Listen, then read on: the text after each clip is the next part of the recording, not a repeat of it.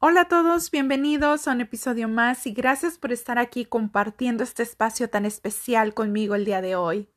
El tema del cual me gustaría que habláramos hoy es cómo evitar que tu pasado no influya en tus decisiones del presente.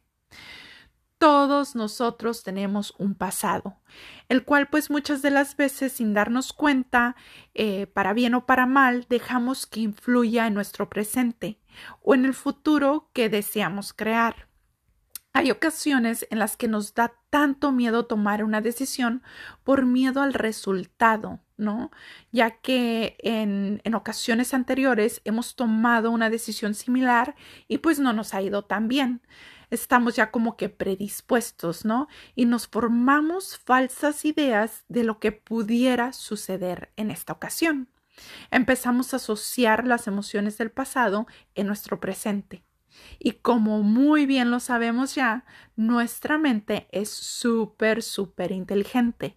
Cuando sentimos miedo o incertidumbre, nuestra mente empieza a recordar lo vivido y empieza a reaccionar y más aún cuando no fue una buena experiencia.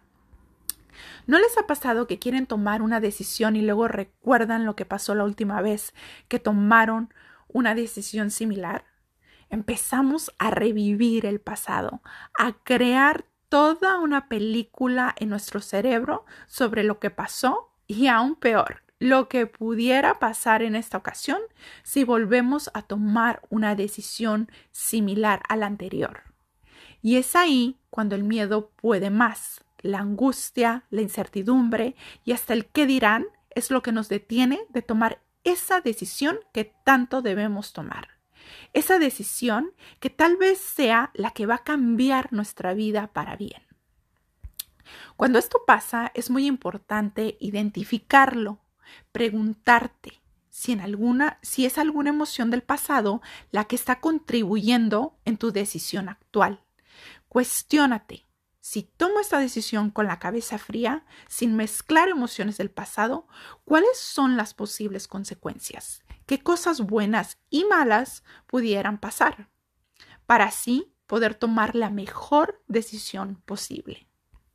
En lo personal, como lo he comentado en ocasiones anteriores, soy una persona que casi siempre toma decisiones sin darle muchas vueltas a la cabeza lo cual hasta cierto punto es bueno. Por ejemplo, cuando decidí hacer este podcast, lo decidí y lo hice. No me preocupé mucho por si iba a funcionar o no, si era una experta en el ámbito del podcast o si tenía todo el equipo completo. Simplemente tomé la decisión y lo hice. Si en verdad es algo que deseas hacer, hazlo. No te detengas. Toma esa decisión, pero tómala basada en el aquí y ahora, no basada en el pasado. Porque muchas de las veces empezamos a decir, bueno, pues ahora no es el mejor momento, o empezamos a crear como que miles de excusas, ¿no? Por lo que ha pasado en el pasado. Y empezamos a frenarnos, em, a alejarnos de la vida que queremos vivir, ¿no? De la vida de nuestros sueños, nos empezamos a alejar de nuestro propósito de vida y es súper importante recordar que siempre va a haber obstáculos, siempre va a haber excusas. Entonces, concéntrate eh, en lo que estás experimentando en estos momentos y toma una decisión basada en el aquí y ahora. Y es decir, ok, perfecto, pero ¿cómo, no? ¿Cómo puedo tomar una decisión sin pensar tanto en las consecuencias? Y no es no pensar en las consecuencias, simplemente eh, tomar la decisión basada en el momento presente. Una cosa que he logrado entender eh, a través de los años es que la decisión que sea que vaya a tomar nunca nunca va a ser la equivocada. ¿Por qué? Porque todo deja un aprendizaje. Como lo he dicho en ocasiones pasadas, siempre hay algo que aprender de lo bueno de lo malo. Lo importante es tomar la decisión, la decisión que tú en verdad creas que es la correcta para ti, no la que todo el mundo te está diciendo, no lo, lo que tu papá o tu mamá o tu hermana o tu hermano crea, lo que tú en verdad creas que es lo correcto para ti. Entonces, no concentrarte en el pasado, en lo que no me ha funcionado, es vital para poder tomar una decisión en tu presente. Otro ejemplo de cómo dejamos que el pasado influya en nuestro presente es a través de, las relaciones, y más cuando se trata de relaciones de pareja. Hay parejas que constantemente están reviviendo el pasado, que no olvidan lo que se dijeron en la quinta discusión o en la séptima, y ya van como en la discusión número 15, pero te siguen sacando lo de la quinta. Eso es vivir en el pasado y no darte permiso de que esas emociones que sentiste en esa quinta pelea se vayan. No dejas ir el pasado, por lo tanto, sigues atormentándote en tu presente. Sigues teniendo esas emociones atoradas, las cuales no te están permitiendo que comprendas lo que sea que ha sucedido en esta pelea número 15. Que claro, lo ideal sería que no hubiera una pelea número 15, pero como todas las relaciones de pareja, siempre va a haber peleas, especialmente cuando llevas muchos años. Pero lo importante es concentrarnos en el aquí y ahora.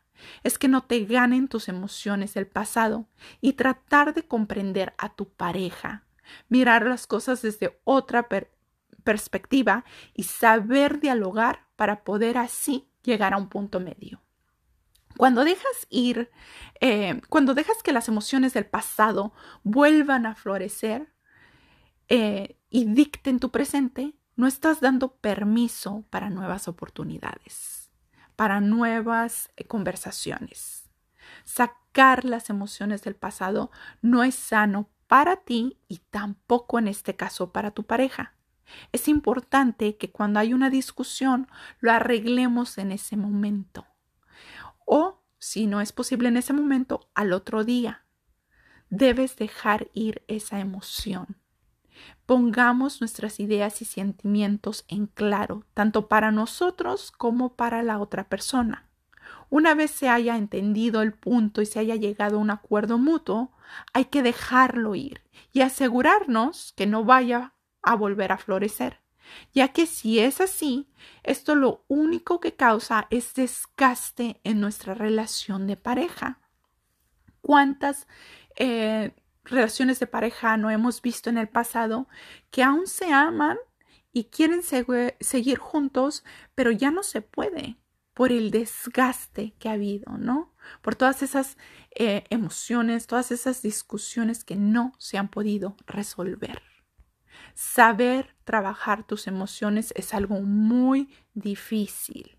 Es un trabajo consigo mismo constante, un cuestionamiento de todo a diario, de tus emociones, de tus decisiones, de todo lo que estás viviendo. Pero tampoco es imposible. Recuerda que las circunstancias que había en aquel momento no son las mismas de ahora el resultado no siempre es el mismo, aun si te vuelves a caer, porque aunque sea así, ahora aprendiste algo diferente. Tu nivel de madurez ha cambiado y por lo tanto ahora pudiste ver algo que tal vez en el pasado no habías podido ver. Ser una persona positiva, confiar en ti misma y en tu capacidad para siempre verle el lado bueno de, de las cosas te va a ayudar a que tu pasado no influya en tu presente o en el futuro que quieres crear. Todo en esta vida son decisiones, todo.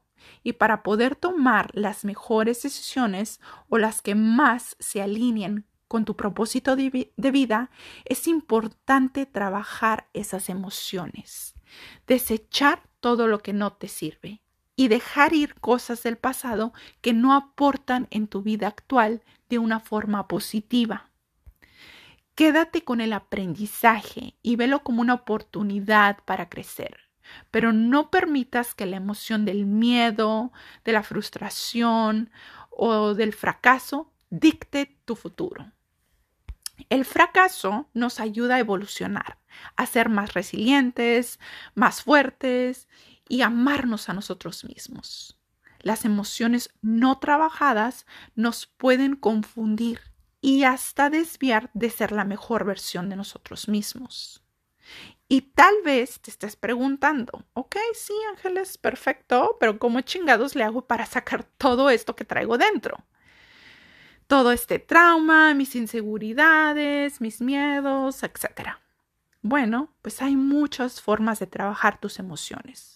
Lo puedes hacer a través de ir a terapia con un psicólogo, em, viendo maneras, ¿no? De cómo dejar ir todas estas cosas del pasado, a través de la meditación, técnicas de respiración y hasta practicar mindfulness. Encuentra la adecuada para ti. Concéntrate en lo positivo siempre. Y lo más importante, toma una decisión. La que sea que vayas a tomar, pero tómala. No lo pienses mucho, para así no darle tanto permiso a emociones del pasado.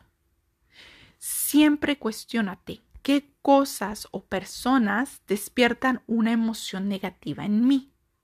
¿Por qué? ¿Por qué están despertando esa emoción en mí? Elimina todo y todas aquellas personas que no te están dejando crecer, que no te dejan fluir, aunque sea tu familia. Muchas de las veces cuando se trata de la familia, pues no queremos ser groseros o nos sentimos mal por eh, alejarnos, ¿no? Pero hay que tener eh, un balance, ¿no? Y saber identificar esas personas y, y decir, bueno, esta persona no me hace bien, ¿por qué no me hace bien? Y saberte alejar un poco, ¿no? Sin ser groseros, ni mucho menos. Simplemente eh, guardar tu distancia para que así esas emociones pues no, no estén floreciendo en ti y no te hagan em, tomar decisiones que tal vez no, no hubieras tomado, ¿no? Si no hubieras estado eh, en esta situación. Aprende a identificar quiénes son aquellas personas o cosas que puedan sacar una reacción sobre, sobre ti, especialmente cuando no es una buena reacción. Aprende a manejar esas emociones de la mejor forma. Ya que al final del día, a la única persona que afecta más las emociones no trabajadas es a nosotros mismos. De verdad, hay muchísimas otras formas eh, de cómo trabajar estas emociones. Em, simplemente dije algunas de las cuales pudieran pues servirnos para, para empezar, pero de verdad espero que, que lo practiquen, Espero que este episodio haya sido de gran beneficio para todos ustedes y que juntos sigamos explorando más posibilidades para mejorar como seres humanos, para poder eh, llegar a ser la mejor versión de nosotros mismos y para poder eh, descubrir cuál es nuestro propósito de vida. Recuerden que todos nosotros tenemos un propósito de vida y es súper importante eh, saber cuál es ese propósito de vida.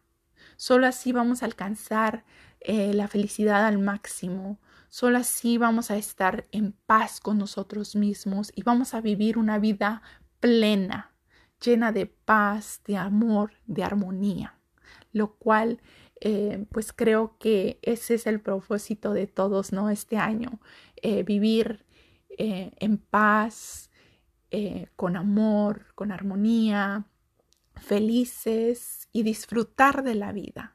Porque recuerden que nadie de nosotros tenemos la vida comprada.